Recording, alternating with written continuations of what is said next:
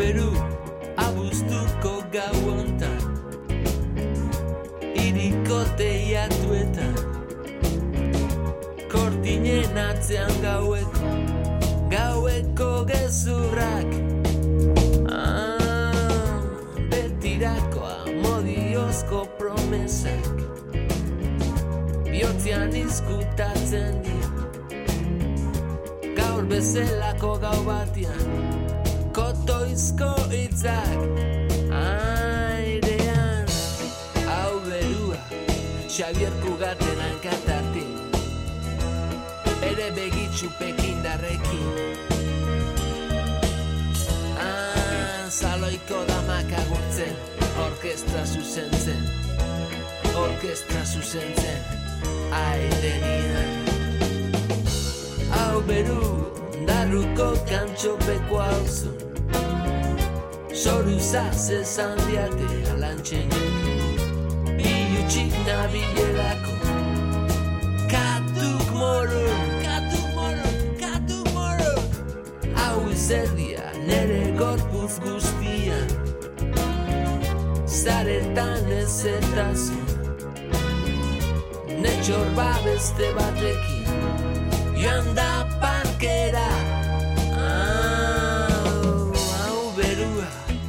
¿Qué tal estáis? Os saludamos desde la Casa de la Palabra. Gracias por conectar con las sintonías de Radio Euskadi y Radio Vitoria.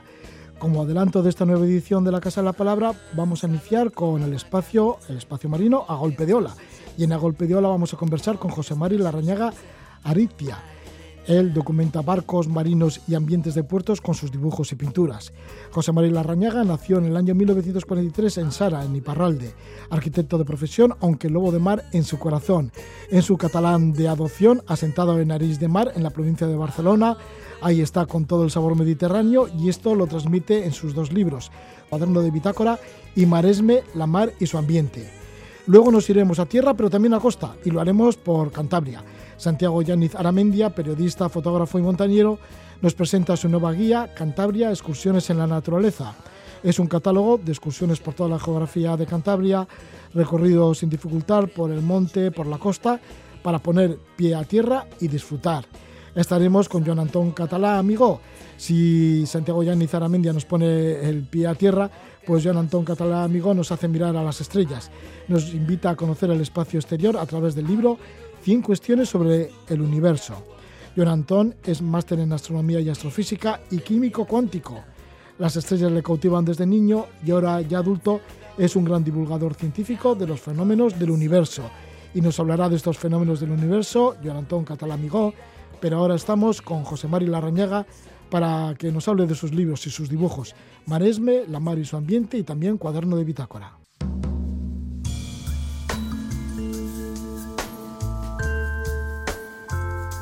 En la Casa de la Palabra, escenas marinas, a golpe de olas.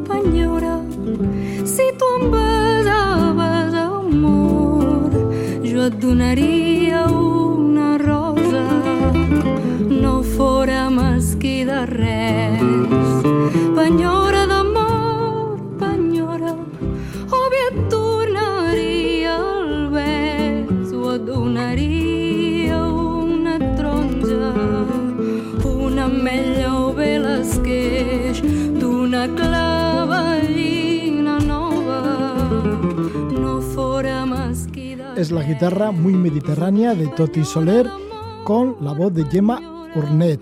Y esto nos va a hablar, nos va a llevar a hablar con José Mari Larrañaga. José Mari, que es un gran amante de la mar, tanto del mar Cantábrico como del mar Mediterráneo.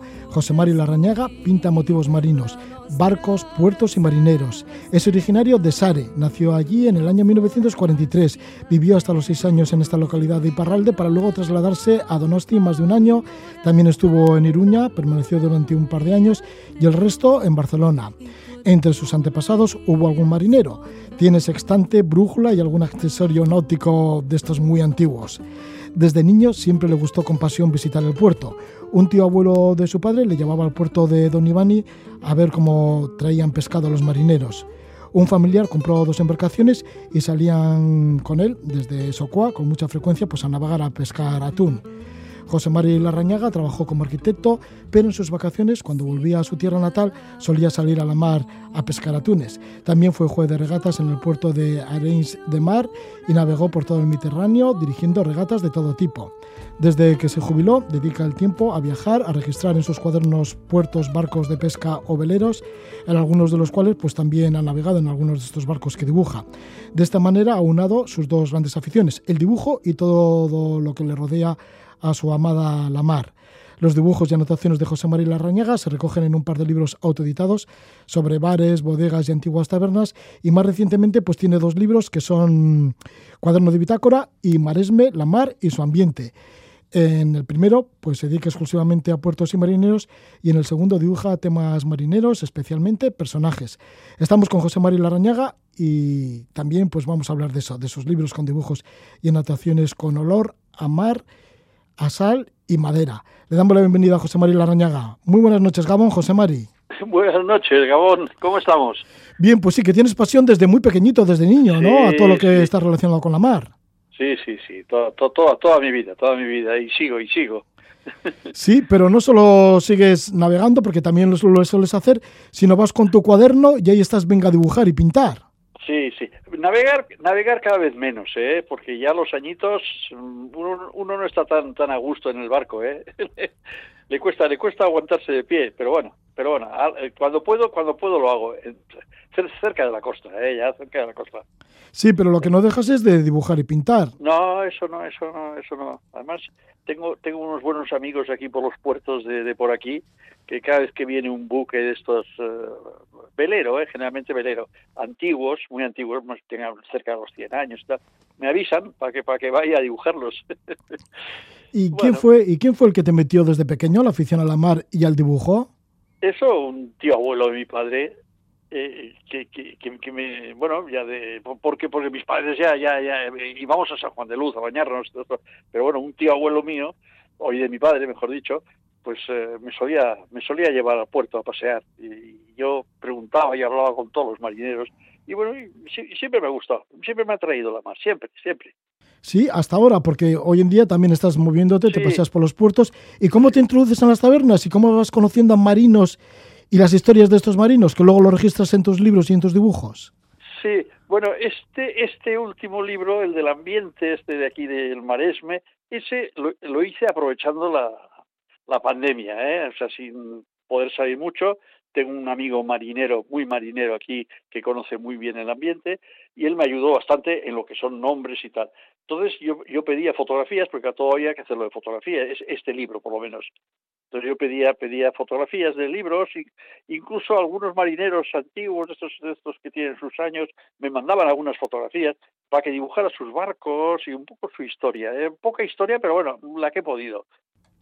Todos los nombres, perdona, todos los nombres son auténticos, ¿eh?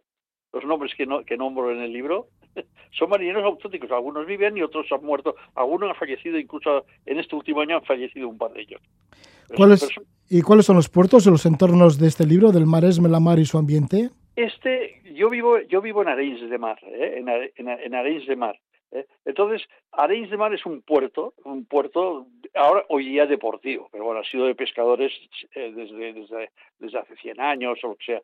Pero el puerto principal por las que por lo que yo por donde yo he ido más a dibujar y, y, y, sacar datos ha sido en San Paul de Mar. Pero San Paul de Mar no tiene puerto y al no tener puerto, con los años los barcos se iban van, iban quedándose en la arena y algunos pudieron ir a Range, en fin, y, y, fueron desapareciendo y los fueron quemando y ya no quedan queda muy poca cosa de esos barcos ya. Ya, porque dices que en otra época fue todo un espectáculo ver cómo llegaban tantos barcos, porque todo el pueblo se dedicaba a la pesca. Cómo llegaban tantos barcos a la, a, la, playa misma, ¿no? Sí, sí, sí, casi todos a la misma hora, y con malas mares, y eh, la, campana de la iglesia, si había mala mar, eh, tocaba sin parar para que todo el pueblo bajase allí a la arena a ayudar a los barcos. En fin, todas esas escenas más o menos he encontrado viejas fotografías y las he dibujado ¿eh? y bueno, y me han explicado nombres de marineros y en fin, eso en San Paul de Mar, ¿eh? Luego había pesca en Mataro, había pesca en eh, incluso por la Costa Brava, en algunos puntos he ido, me, he movido en todos estos eh, en todos estos circuitos. ¿Y qué queda en la actualidad de todo esto, de toda esta forma de vida y esas profesiones antiguas relacionadas con los barcos? Muy poco. Yo yo he salido, he salido varias veces a pescar con ellos, ¿eh? o sea, yo me, me, apuntaba a todo lo que era ir a pescar, incluso en el norte allí, en, San Sebastián, el atún, bueno, en San Juan de Luz, vaya, pescaba el atún. Pero bueno, eh, yo me apuntaba, tenía unos amigos marineros y me, me, apuntaba con ellos, salíamos a las 5 de la mañana, hacíamos el arrastre, ¿eh? la pesca de arrastre, a las 5 de la mañana y a las 5 de la tarde a entrar al puerto, todos en fila india y a toda velocidad para vender antes el, mejor pescado. Sí, porque... esa, vida la he vivido, la he vivido. Sí, porque en tu otro libro, el de mm, Cuaderno de Bitácora, ahí sí que registras un montón de embarcaciones de la costa de Girona, pero también de La Rochelle en Francia, de Barcelona, de Pasay Ivane, sí, sí, sí, algunos de Irlanda. Sí, sí, porque, porque, porque me he movido, me, me, me, gusta, me gustan los puertos, entonces me gusta mucho la Bretaña francesa, he ido mucho allí, entonces, eh, allá donde estoy o donde voy, siempre hay un puerto cerca, eh, por los sitios donde voy, ¿eh? eh no, no, voy, no voy tanto a la montaña, voy más bien cerca del mar. Entonces, siempre hay un puerto y, me acerco a los puertos y me gusta, me gusta el olor, el olor de puerto me gusta. ¿eh? Ese, ese olor eh, mezclado con gasoil y con, con, porquerías y basura y todo esto, me gusta, me encanta ese olor. A veces mi mujer me decía, ¿cómo puedo soportar este olor? Pues yo estaba a gusto. Sí, y esto lo transmites también en el libro, ¿no? Porque sí que huele bastante a mar esto, estos dibujos que, que realizas. Sí, sí, sí, sí, sí, Totalmente, totalmente, totalmente. Me, gusta, me gusta mucho ese ambiente. Bueno, y el primer libro ese que me has nombrado, el, el cuaderno de bitácora, aquí recogió este, el, amigo, este el editor, el de Siarte. Y yo tengo cinco o seis eh, cuadernos llenos y llenos y llenos de barcos. Entonces él dice, oye, esto lo tenemos que, editar. ¿eh? Porque aquí también en Cataluña hubo gente que quería editarlo, pero, pero, pero no se movieron mucho. En cambio este, el de Bilbao, el de Bilbao, pues le entusiasmó la idea, oye, oye, y, me ayudó todo lo que pudo. O sea, y entonces pues hizo un librito pequeñito con, unas cuantas páginas, de, los escogió él los que le gustaba más, ¿eh? pero yo, buf, de libros de sobre barcos tengo, tengo la tira. Pues mira, este editor que te rescató, este editor de Bilbao, de la editorial Siarte, que además edita muy primorosamente, son como libros casi artesanales, se llama Sergio Sánchez Isasi, y bueno, acudió a ti y ahí han salido estos dos libros de los cuales estamos hablando, ¿no? El cuaderno de Bitácora y Maresme, la mar y su ambiente. Lo sé, lo sé, lo sé, lo sé. Y este último, este último, él después de la pandemia estaba un poco apagado y, cuando lo vio, le, mandé mi, mi cuaderno, porque todo esto lo dibujo en cuaderno yo, ¿eh? Entonces le mandé mi cuaderno con los dibujos y me dice, uy, esto lo voy a editar, lo voy a editar, lo quiero editar. Pues me dijo, ¿por qué? Porque es una historia de, marineros y aunque no, aquí no hablo mucho de Euskadi, o sea, hablo más bien de, aquí, de cerca de casa, ¿eh? ¿eh? pero a él le gustó y dijo que sí. Oye, y el tío pues me puso todas las facilidades del mundo para que yo lo editara.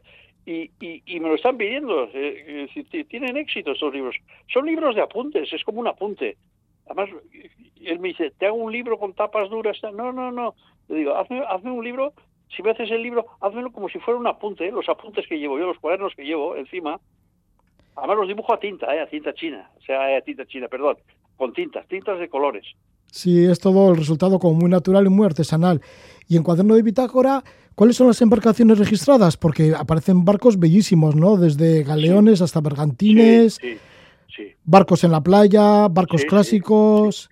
Sí, sí. Pues eh, generalmente eh, me muevo mucho en el siglo, principios del XIX o principios del XX más bien. Eh, no, principios, principios del XX. son barcos de, de 1900, 1800 y pico, ¿eh? y luego, claro, si se me acerca una, un galeón, un galeón de estos que, que, están, que están reconstruyendo ahora, se acerca a Barcelona, pues yo voy corriendo a Barcelona a pintarlo, o sea, y a dibujarlo. O sea, eh, lo, los galeones que, que, que están fabricando, eh, eh, que los hacen en el puerto Santa María, allí eh, he pintado uno en, en la costa alicantina, otro lo dibujé, uno antiguo también dibujé en San Sebastián, el del el barco de la libertad, no sé si tú te has dado cuenta, un barco que hizo que hizo la travesía a Israel como barco de la libertad pa- para defender para defender el tema palestino ¿eh? y, y, y luego fueron fueron todos eh, los, los tuvieron los tuvieron los detuvieron a todos estuvieron en Sí. las cárceles lo pasaron mal Ya barco- les entrevisté en su día, sí. Sí, pues ese barco cuando estuvo en el año 13 o 12, no me acuerdo qué año fue, estuvo en San Sebastián, yo coincidí que estaba en San Sebastián y digo, joder, pues lo dibujo. Era bonito el barco, ¿eh? Sí, un- también has estado en Pasaya, ¿verdad? En Pasaya sí, en la fábrica donde están construyendo una, una nao impresionante, la, la- la- el ballenero, un ballenero vasco. Sí, el Es- Bañanero San Juan, en Sí, Albaola. exacto. Exacto. ¿Lo has, lo has entrevistado también o no? Hombre, por supuesto. sí. Ah, porque es una Seguimos todo el réplica, proceso, sí. ya, ya, es una réplica exacta de un barco que encontraron hundido en Terranova que se conservaba perfectamente. ¿eh? Primero lo encontraron los de National Geographic y gente, gente de esta, ¿eh? y, y- y cuando se enteraron ahí los de los de pasajes, como había, había sido construido en pasajes, pues fueron a verlo, vieron que estaba muy bien, muy bien, y lo llegaron a, a fotografiar, a sacarle planos, y lo están reconstruyendo en, en, en Pasaya. Sí, Jo- está- sí, José Mari. Y ya allí en Cataluña se va recuperando también, em, se va recuperando, por ejemplo, lo- la profesión de carpinteros de Ribera, se recuperan algunos de estos barcos que son antiguos de madera. Empiezan, empiezan, empiezan. No, no, no hay mucho. Hay muy viejos, son muy viejos los carpinteros de Rivera que quedan. Eh, son, son. Eh, pero bueno, eh, ha, ha habido uno que han traído aquí en Arenys, uno que han traído de Canarias, especialista en barcos, eh, y está, están creando escuela ahora en estos momentos y hay bastantes alumnos, bastantes interesados.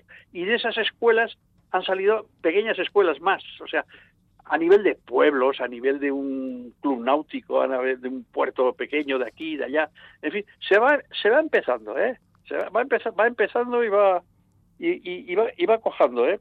Son barcos muy bonitos, son artesanales puros. Mientras tanto, José Mari Larrañaga, pues das testimonio, va recogiendo estos barcos Claro. y lo haces dibujando con tus acuarelas, con tus anotaciones también a pluma y así, y se recogen en varios libros, entre ellos pues dos editados recientemente como son Cuaderno de Bitácora, en el cual registras embarcaciones de todo tipo, y también el más actual, el Maresme, la mar y su ambiente, Exacto. en donde recoges pues todo ese ambiente marinero de en donde vives tú, ¿no? De la Sí, zona sí. de Arenys de Del- Mar y, sí, y la costa catalana. Sí, sí, del Maresme, Sí. del Maresme, que coge desde, desde Badalona hasta, hasta el principio de la Costa Brava, toda esa zona.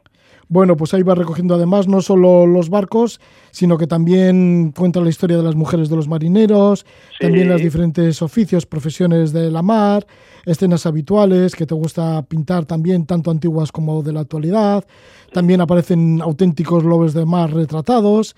Sí, sí, sí. O sea, todo eso con mucho sabor, eso, como decíamos antes, a madera, a sal, a mar, Sí, es lo que se recogen en tus libros, los libros de José Mari Larrañaga. sí, señor. Vale, pues muchísimas gracias, José Mari. Pues, pues eh, gracias a vosotros. Oye, estoy encantado de, de- de poder hablar de estas cosas. Vale, pues que te vaya bien por, Catalu- por Cataluña, José Mari Larrañaga. Muy bien, pues muchísimas gracias, Rogelio. Muchísimas gracias. Un fuerte abrazo. ¿eh? Y Gabón, y hasta cuando queráis, cuando queráis. Yo, oye, vendré, vendré a la feria esa del cómic de, De de- sí, de Guecho, sí, y, y estaré allí presentando el libro este, porque como antes no se pudo hacer por culpa del COVID, pues, pues lo, voy a, lo vamos a presentar ahora. vale, pues ya estaremos, José Mari. Muchas gracias. Muy bien, de nada. Es que ricasco. Bye, agur, agur.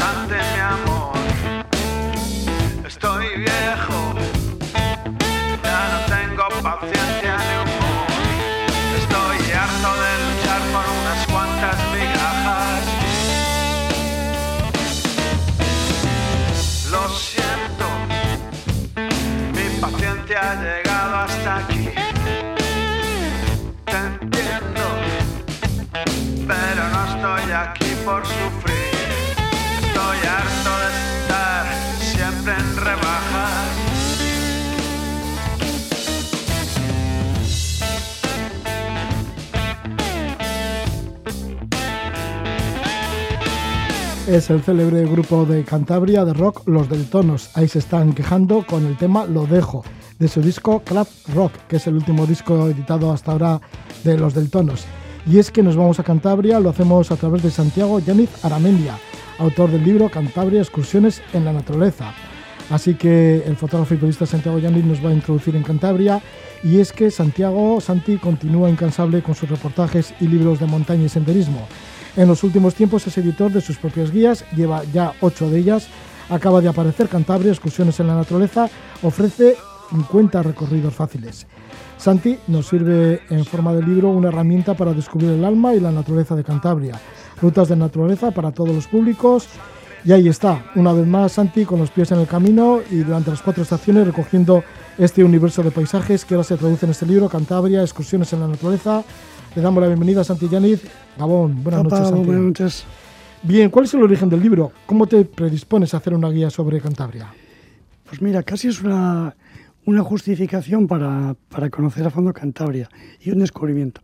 Porque eh, mis padres tenían un apartamento en Laredo y a partir de ahí yo me empecé a mover un poco hace dos años por la geografía de Cantabria y, de- y descubrí que no conocía un territorio que me parecía fascin- fascinante.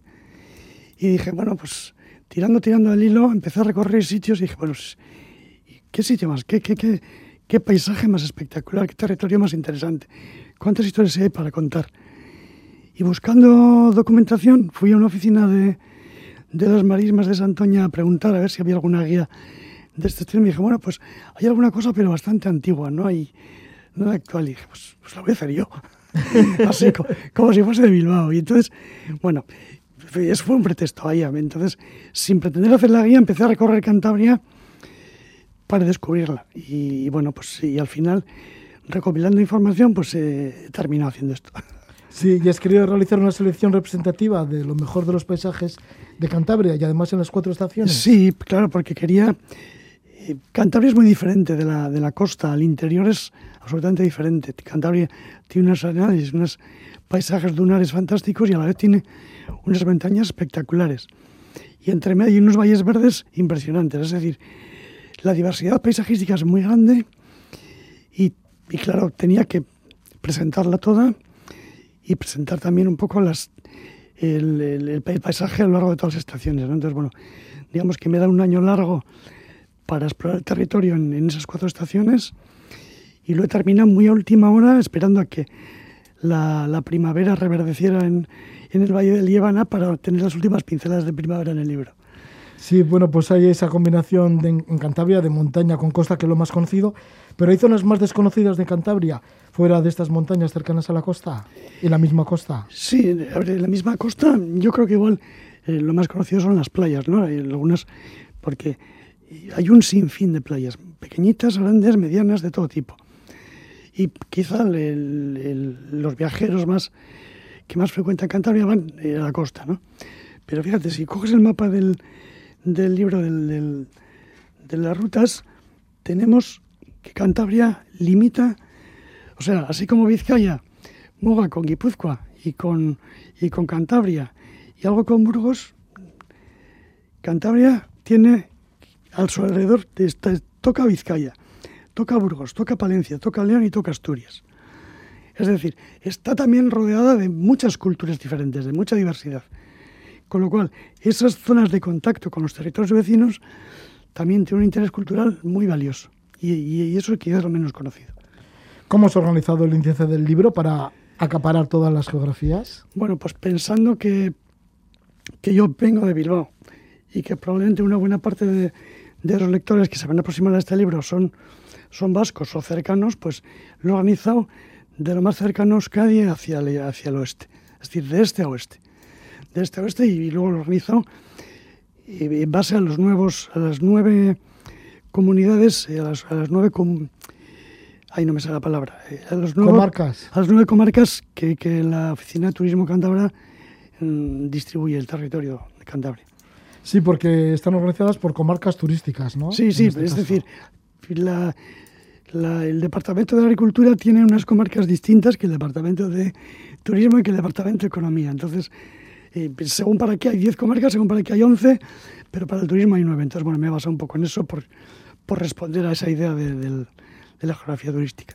Santi, señalas con mucha maestría, pues en cada una de las rutas los mapas, la ficha técnica, los tiempos, las distancias, los desniveles, que estás muy acostumbrado a todo ello porque llevas tantas guías realizadas hasta el momento. Sí, Y bueno, y además mm, dices que los tiempos están calculados para un recorrido con calma. Claro, a ver, yo, yo soy un yo soy caminante añoso ya y lo que no me gusta es correr y marcar tiempo, sino eh, pisar el territorio, eh, leerlo, mm, curiosearlo, fotografiarlo y en un momento dado pararte a observar qué hay más allá de lo que ves cuando pasas deprisa. ¿no? Entonces, es el planteamiento, es, es visitar los sitios conociéndolos y, y para conocerlos hay que ir despacio.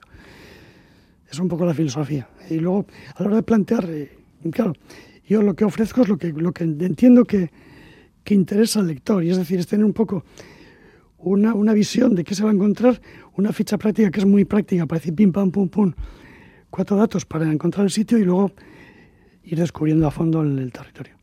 Dentro del índice, en general, ¿qué podríamos comentar de los lugares que has escogido en esta geografía de Cantabria? A ver, pues para mí hay, hay algunas cosas que, que son sobresalientes, digamos, es decir, que yo diría, bueno, a ver, si tengo que elegir cuatro puntos de Cantabria, porque es lo, es lo típico que te preguntan, ¿no? Y tú, dime tres que sean a las que no, no, no puede faltar. Bueno, pues yo diría que hay que recorrer la costa quebrada, que puedes empezar en, en el mismo Santander, el mismo Cabo Mayor de Santander, el mismo Faro Mayor de Santander, hasta las playas de Ollambre, hasta las dunas de Ollambre, y eso se puede hacer en dos jornadas. Yo lo he planteado en dos jornadas que son muy cómodas de hacer porque no hay muchos desniveles. Y es una diversidad de acantilados y de playas y, y de paisajes de costa, de mar y de, y de roquedos de mar fantástico. Eso creo que es im- imperdonable de no, de no visitar en Cantabria. Pues esto es la Costa Quebrada de Cantabria y la iniciativa que, que señalas es de, de de Santander al Liencres y es para hacerlo en dos etapas, ¿no? Eso en dos es. jornadas. Luego igual nos podemos acercar a los valles pasiegos. Sí, contraponiéndose al, al mar está el verde, el verde del interior de Cantabria. Y ahí el- la maestría la tienen los valles pasiegos y, y- concretamente en los valles del Miera y del, y de la Son, eh, digamos que son, son la Cantabria verde, la Cantabria espectacular. ¿no? Y dentro de eso, dentro de esos valles hay, aparte de paisajes verdes, eh, un mundo rural muy interesante, eh, y están también unos cauces de ríos espectaculares, con cascadas, con, con caídas, con barrancos muy interesantes. Sí, por ejemplo, las fuentes del río Pisueña, que es una de las rutas también que marcas, ¿no?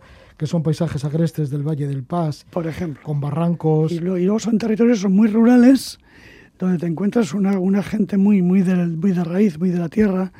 Y bueno, ese, ese contacto también es, eso también es descubrir interesante, el, descubrir el, país, ¿no? El país, el país y el paisanaje. Sí, con las cabañas repartidas también. Eso es. Sí, y luego también señala los pozos de Noja y las esguinzas, que lo señalas como el mejor balcón del océano de Cantabria. Sí, y curiosamente es, eh, los pozos le llevan allá las lagunas en, en Cantabria. Son unas lagunas que están recrecidas artificialmente para suministrar agua, porque luego, claro, estamos en plena naturaleza, pero la naturaleza está domesticada y tiene una lectura que es eh, histórica y patrimonial. ¿no? Entonces, esos, los pozos de Noja son unas lagunas recrecidas para alimentar eh, las centrales eléctricas que dieron energía a las fábricas de, cañones del- de la Cavada, del Liencres y la Cavada. Es decir, estamos en un territorio que es absolutamente natural, pero que ha tenido una historia en el siglo XVIII de, industria pionera. y estamos mirando esas lagunas en un paisaje de roquedo fantástico y súper salvaje también. Esto en cuanto a los valles pasiegos. Pero, por ejemplo, si nos acercamos al campo Los Valles, Pues mira, Campo los Valles hay una cosa que es peculiar y yo le, le robé la expresión a, a mi amigo Ander Izaguirre de Miera Tres Mares. Hay un pico que es el pico Tres Mares, que tiene una extensión bastante facilita y te pones en la cumbre y si echas una gota de agua para allá, otra para allá y otra para otro lado, estás mirando a la vez para el Cantábrico, para el Atlántico y para el Mediterráneo. Entonces, le he robado, porque título así, de tres mares, le he robado a Guindander la expresión porque me parecía muy simpático ir allí y, ves un paisaje excepcional hacia tres comarcas, hacia tres territorios fantásticos de ver, ¿no? Ander Izaguirre, que es un gran periodista y escritor. Por supuesto. Y que buen también, amigo. buen amigo tuyo y buen caminante, y buen amigo también de, este programa. Bien, y si nos acercaríamos ya a Líbana, fíjate que también es como. Líbana es como un lugar en donde van muchos montañeros y cada vez más. Quiero decir que es como un refugio de montañeros. A ver, o gente que ama la montaña. A ver, sí, porque la Líbana es la puerta, la puerta de Cantabria a los, a los picos de Europa, ¿no? Sí. Entonces, quizá lo más, lo más frecuente es que la gente vaya a los picos de Europa y pase de largo por Líbana. Aquí vamos, en Líbana vamos a los picos de Europa, pero también a más sitios. Y hay sitios verdaderamente espectaculares, cómodos de recorrer, que no exigen subirse a, una, a la Peña Vieja, que también la, apuntamos aquí, pero eso, digamos en el entorno de los picos, ¿eh? que son muy interesantes para conocer ese paisaje de la Líbana, que es muy, muy valioso. Peña Vieja que la nombras es como la montaña emblemática, ¿no?, de Líbana. Sí, en, el, en el cántabro de los picos es la montaña, eso, la montaña tótem, ¿no? Y, por otro lado, para cualquiera que esté acostumbrado a andar un poquitín en montaña no es nada difícil de hacer en verano. Peña Vieja, que también marcas una ruta por allí. Sí, sí, sí. Y, y luego están las lagunas de Lloraza. Claro, pues estamos viendo la Peña Vieja, pero si no queremos subirnos a ella, es muy fácil, porque también es como otro ritual en, Cantabria y en los picos de Europa, es subirse en el teleférico de Fuente de Aver. No ves el Naranjo Bunes, porque hay mucha gente que llega arriba y el Naranjo, ¿dónde se ve? Está más allá. No se ve. Pero pasear, dar, un paseo a las lagunas de Lloraza, que son unas lagunas eh, glaciares súper interesantes, es precioso. Y estás debajo de la Peña Vieja en un paisaje muy, muy singular. Ya que has nombrado el teleférico Fuente D, donde tienes unas buenas vistas de los picos de Europa, ¿no? Y además en, una en una mañana puedes ir desde el mar a lo agreste de la montaña. Sí, porque está a, poco más de 50 kilómetros de, de, la costa, entonces eh, digamos que puedes estar en la playa un rato y, y, un poco después puedes estar subiéndote las montañas en un paisaje completamente distinto. Además, en Líbano hay toda una cultura también gastronómica, ¿no? De quesos. Sí, claro. A ver, en Líbano están. Cocido. Los quesos, el cocido libaniego, los orujos, porque se hace vino, hay un vino libaniego que está cogiendo cada día más auge. Entonces, digamos que tiene un microclima especial, porque es un valle bastante recogido. Entonces, el microclima eh, facilita que haya cultivos que, que parece como extraordinarios en la montaña, pero no lo son tanto. Para conocer todos estos paisajes, aquí está este libro, Cantabria, Excursiones en la Naturaleza, y estamos con su autor, con Santiago Yaniz Aramendia, que nos propone 50 recorridos fáciles, porque son para toda la familia. Para todos. ¿Cómo has ido buscando? Está, que sean todo fácil. Pues eh, a mí no me gusta estos que te dicen 1200 metros de desnivel, 15 eh, kilómetros de. Pues es que digo, para la gente que diga, 15 kilómetros, yo eso no lo hago.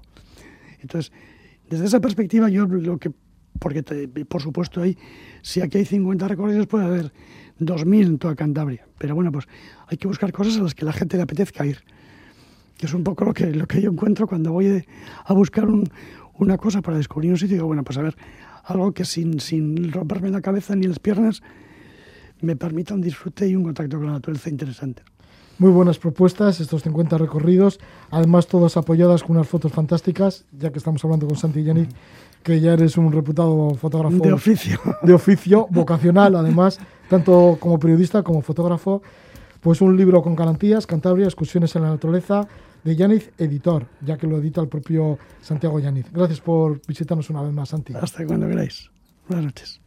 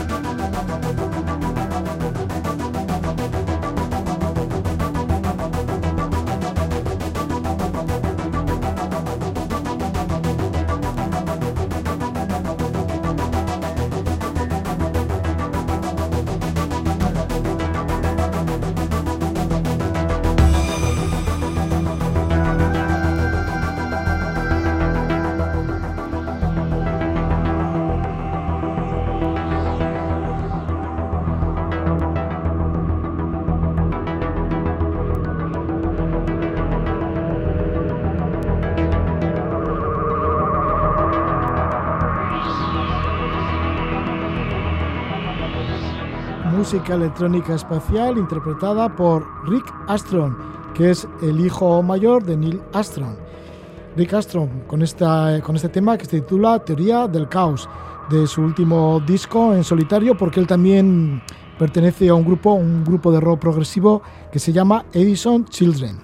Bueno, pues esta música nos viene perfecto para hablar de un libro que lleva el título de 100 cuestiones sobre el, sobre el universo, de Bill Van a la búsqueda de vida.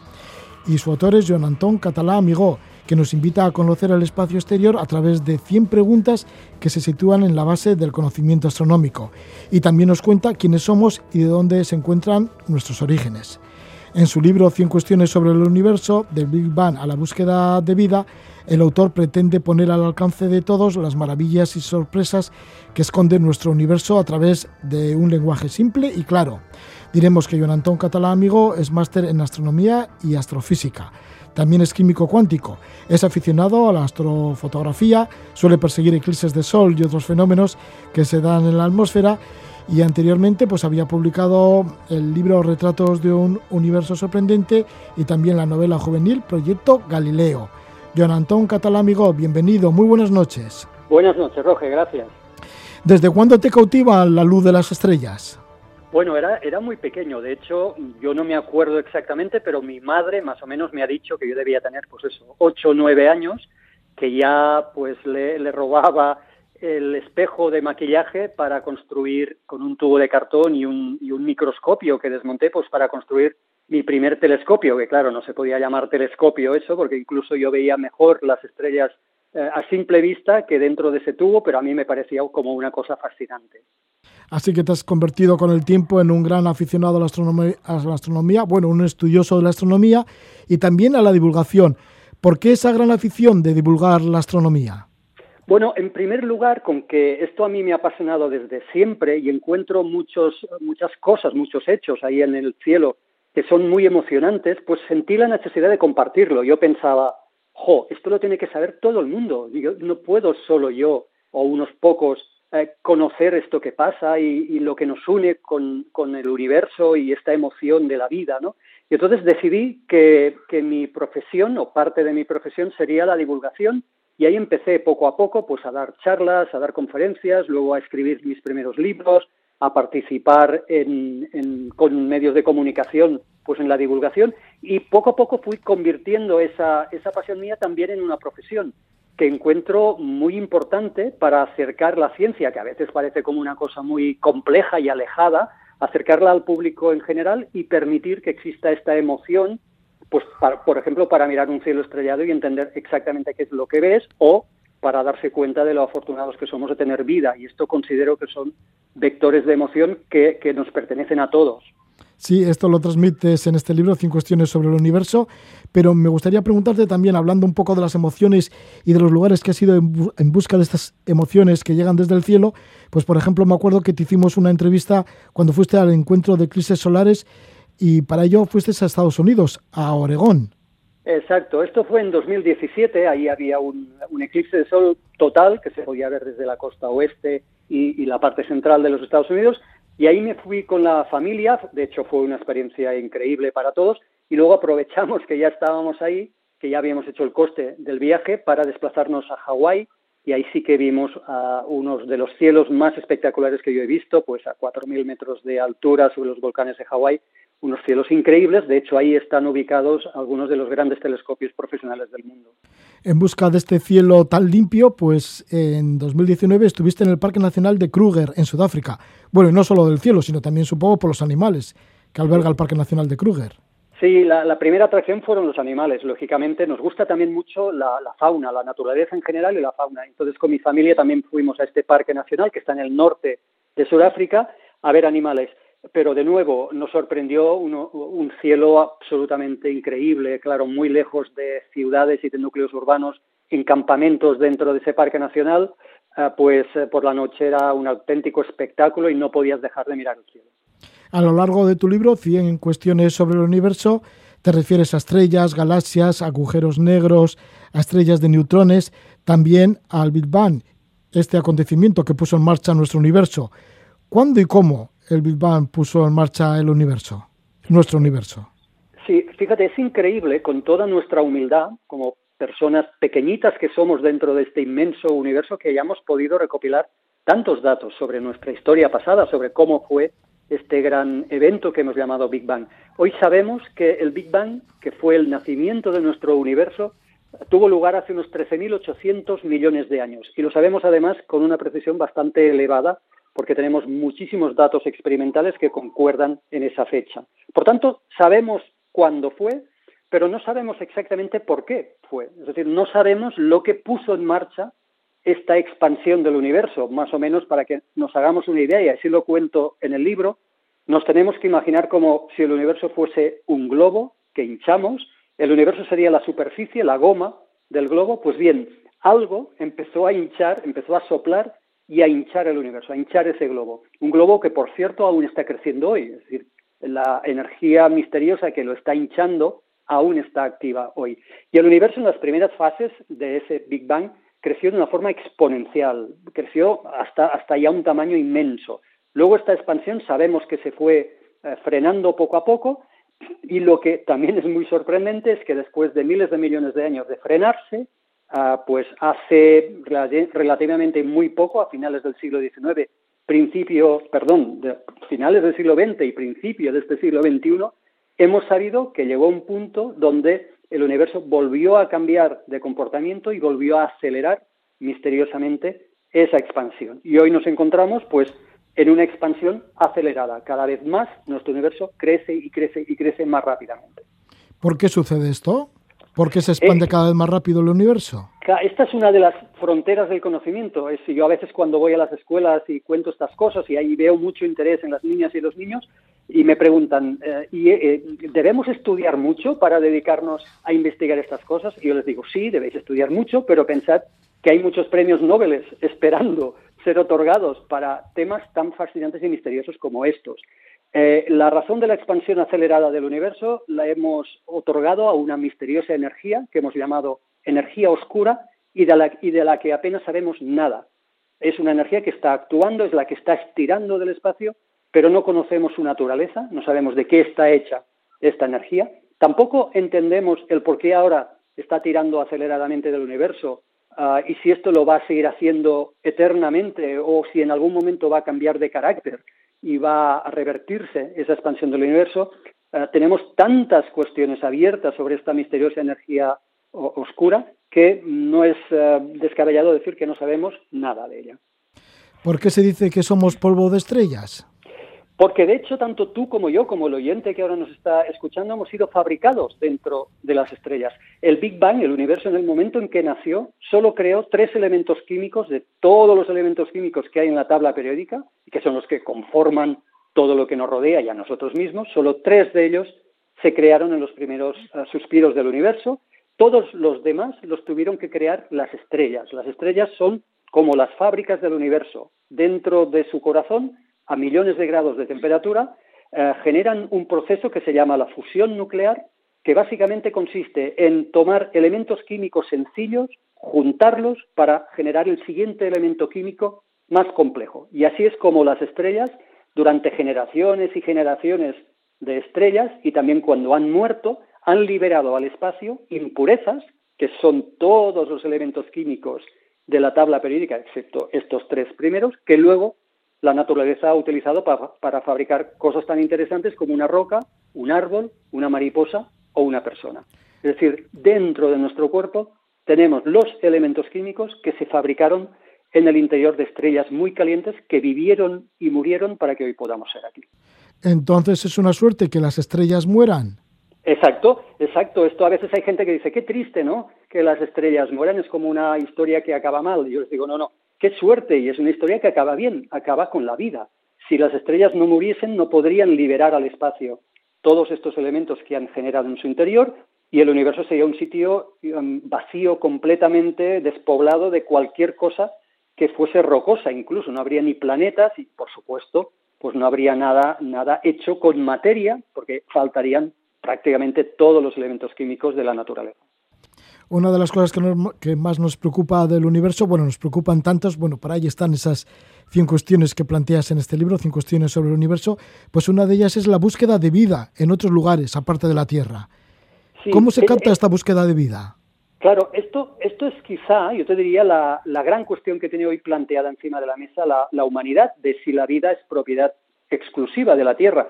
Claro, el sentido común ya nos dice que no puede ser, que el universo es inmenso y que en algún sitio habrá vida. Pero el problema es que aún no tenemos pruebas de ello y las estamos buscando. Y hay como, como dos formas de buscarlas. Por una parte, estamos buscando vida elemental, para entendernos, pues vida parecida a, nuestros, a nuestras bacterias. Y esto lo estamos buscando en Marte. Actualmente tenemos en Marte un batallón de dispositivos, de satélites y de robots en superficie que están intentando contestar esta pregunta. Están intentando buscar vida que pudiese haber existido en Marte hace miles de millones de años, cuando sabemos que el planeta rojo tenía agua líquida en superficie.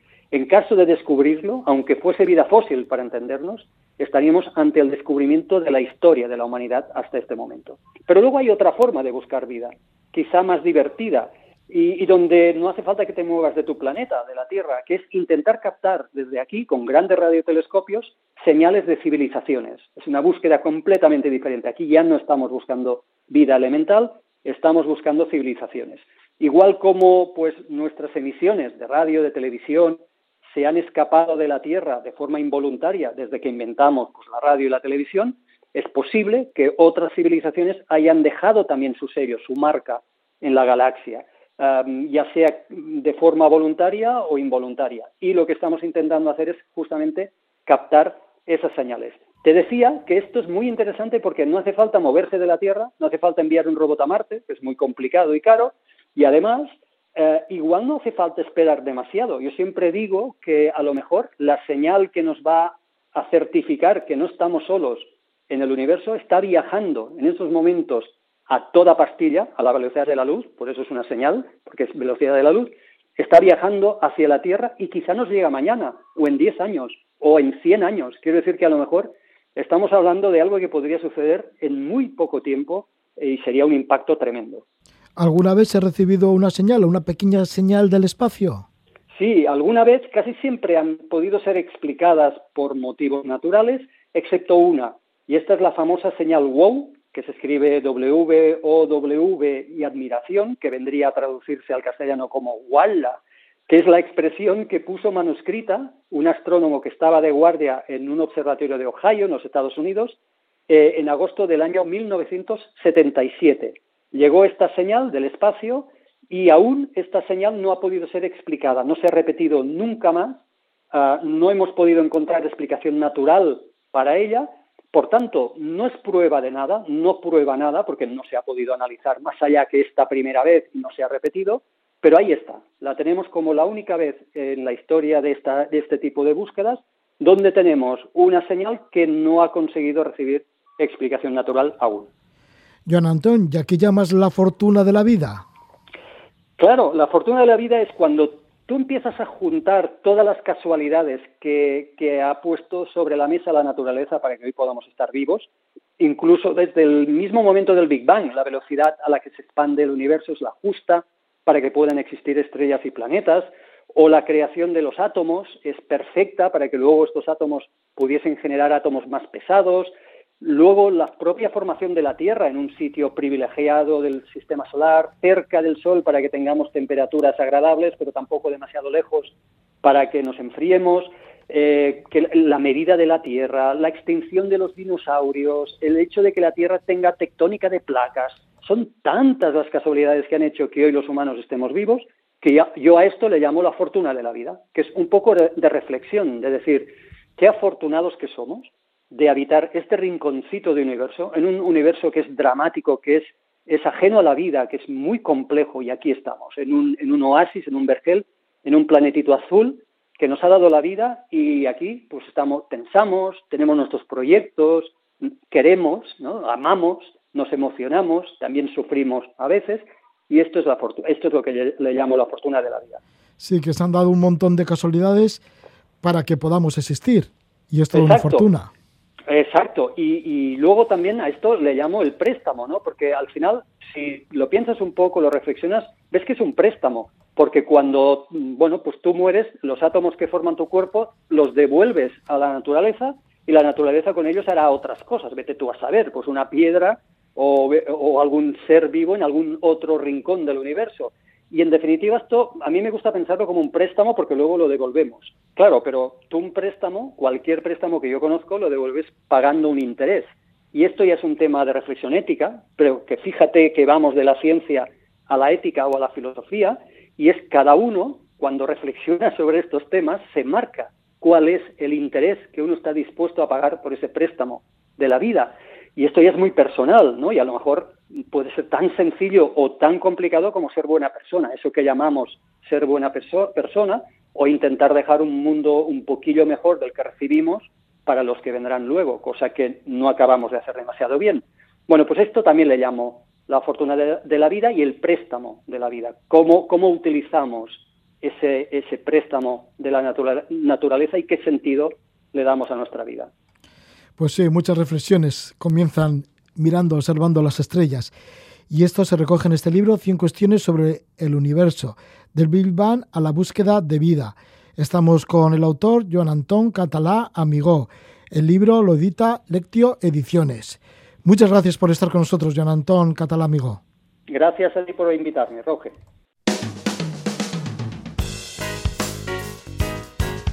Joan Antón Catalá Amigó, ilustrándonos sobre 100 cuestiones sobre el universo. Ya nosotros nos vamos. Dejamos la casa a la palabra. Mañana estaremos puntuales a la cita a la medianoche. Pero ahora os dejo con la música de Neil Morse Band. Un grupo que tiene importantes personajes. El propio Neil Morse, que antes estuvo en Spot Bear. Está también el grupo Tals Atlantic. Bueno, pues todos grupos de gran renombre dentro del rock progresivo. Y esta es la canción Your Place in the Sun. Es el último single que aporta de Neil Morse Band. Que vaya bien, que disfrutéis de la noche.